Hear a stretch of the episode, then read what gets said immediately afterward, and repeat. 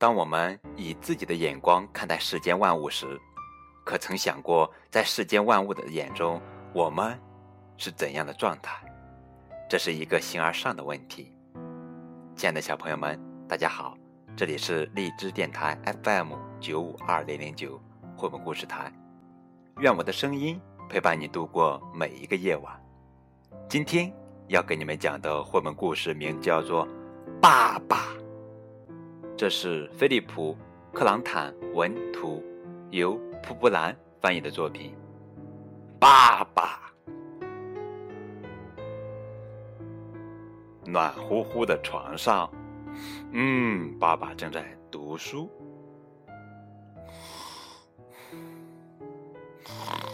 慢慢的，眼睛眨巴眨巴眨巴眨巴眨巴眨巴，睡着了。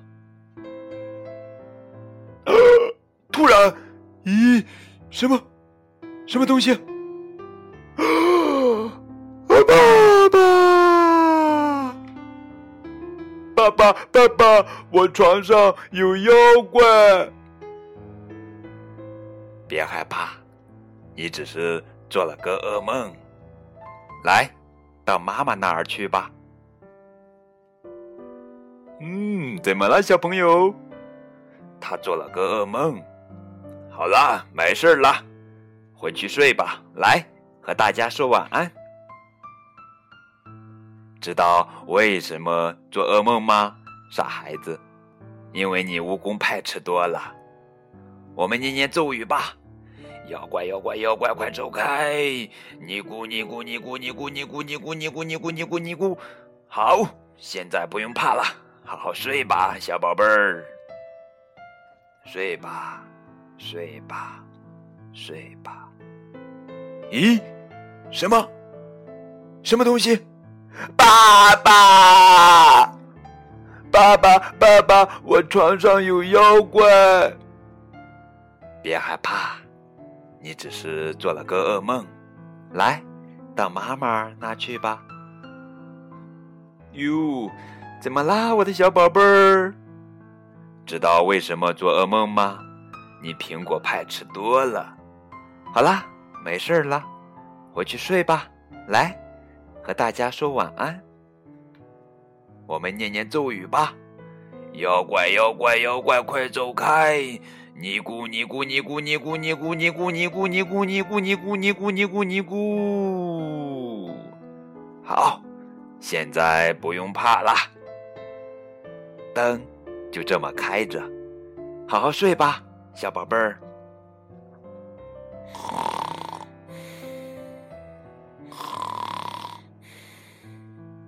哦，另一个呢？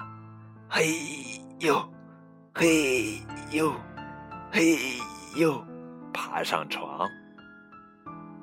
就这样，可爱的妖怪们一起睡着了。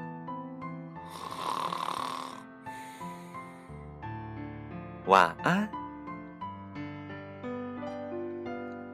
这就是今天的绘本故事《爸爸》啊。在读过这本绘本之后，啊，不能不佩服作者出神入化的叙事技巧呀。他用简洁的语言，不断重复的画面，浅近而富于幽默感的传达出这个看似高深莫测的道理。绘本讲述的不过是常见的哄小朋友入睡的情境。不同之处在于，他分别以人类的眼光和妖怪的眼光，重复讲述着几乎一模一样的就寝仪式。当看到我们眼中的妖怪时，小朋友害怕的喊爸爸前来；与此同时，小妖怪看到小朋友时，也以为自己看到了妖怪，也害怕的喊起爸爸前来。小朋友的家长和小妖怪的家长不约而同的。以同样的方式哄孩子睡觉。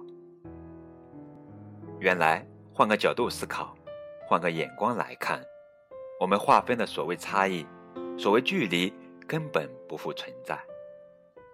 当小朋友和小妖怪一起甜甜的入睡时，我们感受到的是一片和谐与温暖。活跃在法国时装画报的作者以离奇的情节和诙谐的画面描绘了童年特有的场景。可爱的妖怪们会使孩子们在快活中入睡，同时让他们于无意中掌握高一层的哲理思维。好了，亲爱的小朋友们，今天的栏目就到这儿了，感谢你们收听。在栏目的最后，小朋友们可以添加高个子叔叔的微信微九五二零零九，进行在线互动。好啦，再见。